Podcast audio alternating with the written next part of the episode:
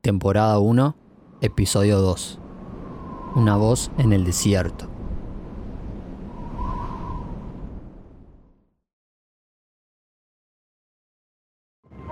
four five hundred feet into the sky, and it, it's a terrific crash, ladies and gentlemen. The smoke and the flames now, and the flame is crashing to the ground, It's not quite to the mooring. humped shape is rising out of the pit. I can make out a small beam of light against a mirror. What's that? There's a jet of flame springing from the mirror, and it leaps right at the advancing men. It strikes them head on. Lord, they're turning into flames. Now the whole field's caught up by the woods, the bars, the, the gas tanks, tanks, and the automobiles spreading everywhere. Coming this way now, about 20 yards to my right. El audio que acabas de escuchar es un relato. Fue un 30 de octubre de hace 82 años, donde el mundo asistía a uno de los fenómenos que más ha marcado la historia de los medios de comunicación. Una inocente narración de apenas una hora de duración puso de pronto al mundo entero patas para arriba. Un fenómeno extraordinario que hoy sería muy difícil hasta de imaginar, pero que en aquel momento provocó el pánico entre miles de personas convencidas de que el mundo estaba siendo invadido, escucha bien, por un ejército de alienígenas. La noche de Halloween fue el pretexto perfecto para un programa radiofónico basado en la novela de George Wells, La Guerra de los Mundos. Esta narración se encargó de mostrar la línea fina que a veces se encuentra en los medios de comunicación, que rozan la realidad y la ficción. La caída de los meteoritos representaba en realidad la llegada de las naves extraterrestres hasta el subsuelo de la Tierra. Explicaba con lujo de detalles cómo el rayo de calor y los gases venenosos de las naves atacaban la ciudad. La nota terminaba con la muerte del reportero en la terraza del estudio a causa de esos gases. Las redacciones de los periódicos, las comisarías de policía y las carreteras de Nueva York y Nueva Jersey quedaron colapsadas en cuestión de horas. Ataques de pánico, irrupciones en supermercado para abastecerse de provisiones, corridas en las calles, gritos, era el resultado de la transmisión de esta noticia tan fuerte para los oyentes. Así queda demostrado cómo el poder de los medios forma parte de la toma de decisiones en las personas, capaz de crear sobre un mito el pánico en la gente. Este relato marcó un antes y un después en la historia de los medios de comunicación, estudiado en cada facultad de ciencias del mundo entero, y es considerado como el inicio del fake news, o broma con alcance viral. A veces me pongo a pensar y digo, ¿cómo la gente no tuvo la capacidad de prestar atención, de salir a la calle, de mirar para arriba y pensar y decir, existen los alienígenas? ¿Dónde veo esas explosiones? ¿Dónde veo esas naves? Porque deberían ser gigantes. Pero aún así estamos en el siglo XXI y siguen sucediendo estas cosas. Siguen sucediendo porque existen las fake news. Entras a YouTube y basta con ver los clickbaits eso es decir, dame un like y te enseño a volar.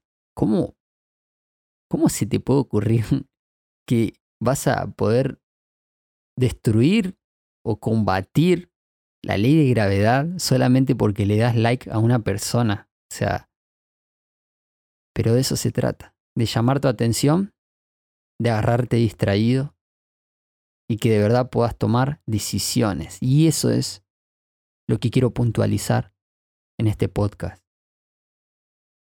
A veces tomamos decisiones en base a los conocimientos o la información de la que leemos, de la que procesamos en nuestra mente y a veces lo tomamos como cierto.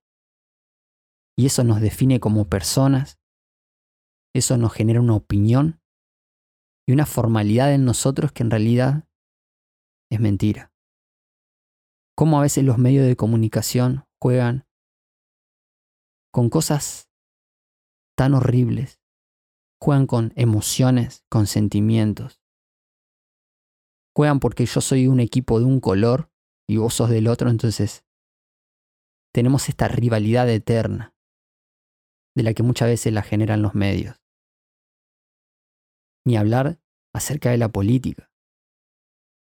cómo algo malintencionado, vemos cómo gente empieza a creer y a descreer y estamos navegando en un mar de información que no sabemos si es cierta o es incierta.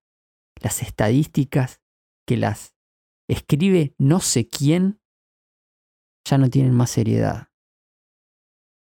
Y vemos cómo la información está en todos lados, está al toque. Y la veracidad de cada letra, de cada anuncio, de cada diario que se puede leer todos los días, de cada diario digital, de cada información que uno puede escuchar, solamente está dirigida a los que no prestan atención. Entonces, tenemos un filtro mental donde empezamos a, leer información y la tenemos que llevar a la lógica. Lamentablemente tenemos que entender que dando un like a una persona no, voy a poder volar. Que evidentemente a veces suena fuerte, pero nos tratan de tontos. Entonces empezamos con nuestra mente a generar un chip, donde ese chip te dice esto es falso, esto es verdadero, esto es falso y esto es verdadero. Ahora hay un mensaje muy importante que te quiero contar y que es necesario no tenerlo por la lógica. Pero es necesario destruir ese chip. ¿Sabes?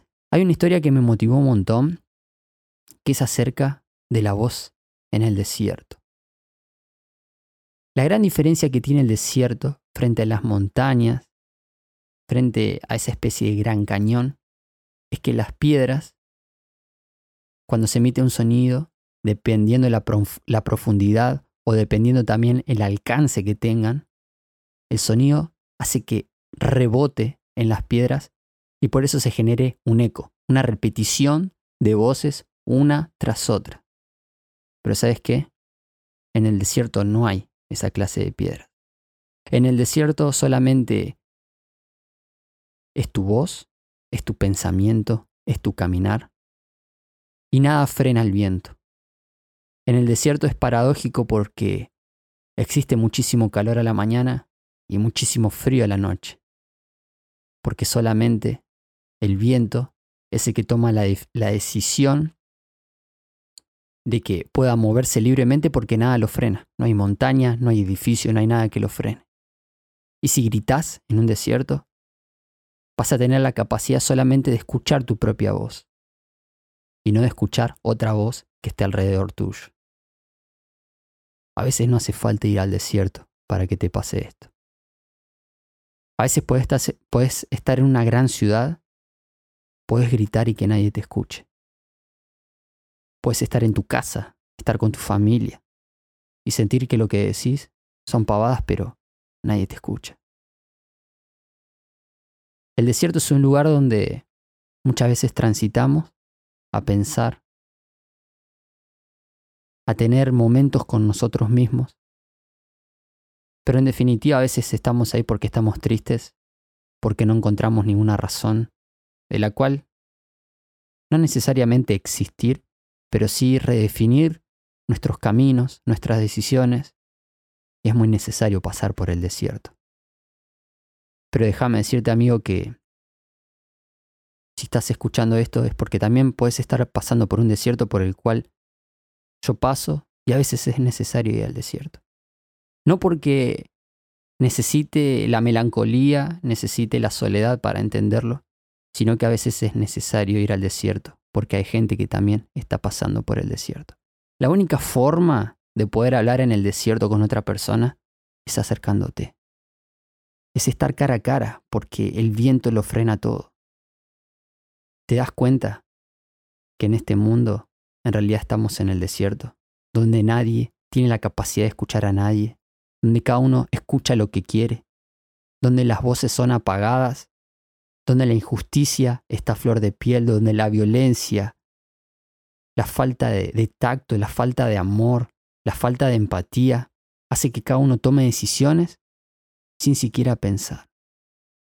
Porque solamente nosotros estamos siendo influenciados por ciertos motivos de personas que quieren generar en la masividad un resultado del cual nosotros no tenemos ni siquiera la capacidad de poder ponerlo en palabras, ni siquiera de pensar.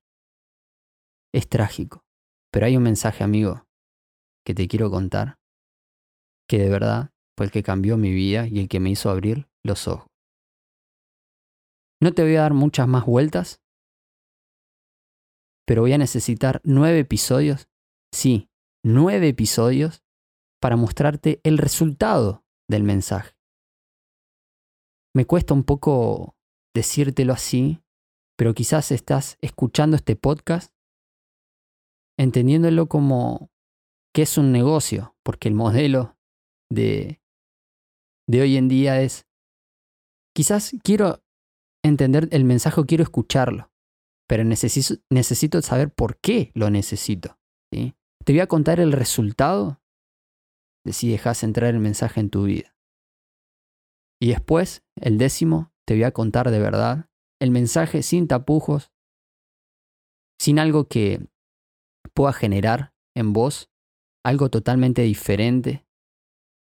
Y voy a tratar de no ser Orson Welles, de mentirte, de llevarte el pánico, de llevarte el miedo, la desilusión, ni tampoco te voy a condenar, porque en realidad ya estamos condenados. Sino que quiero llevarte un mensaje que es el más importante que vas a escuchar en tu vida. Pero necesitas quitarte el chip de la lógica. Necesitas escuchar con el corazón. Necesitas entender de que nos tenemos que arrepentir. Arrepiéntanse porque el reino de los cielos está cerca.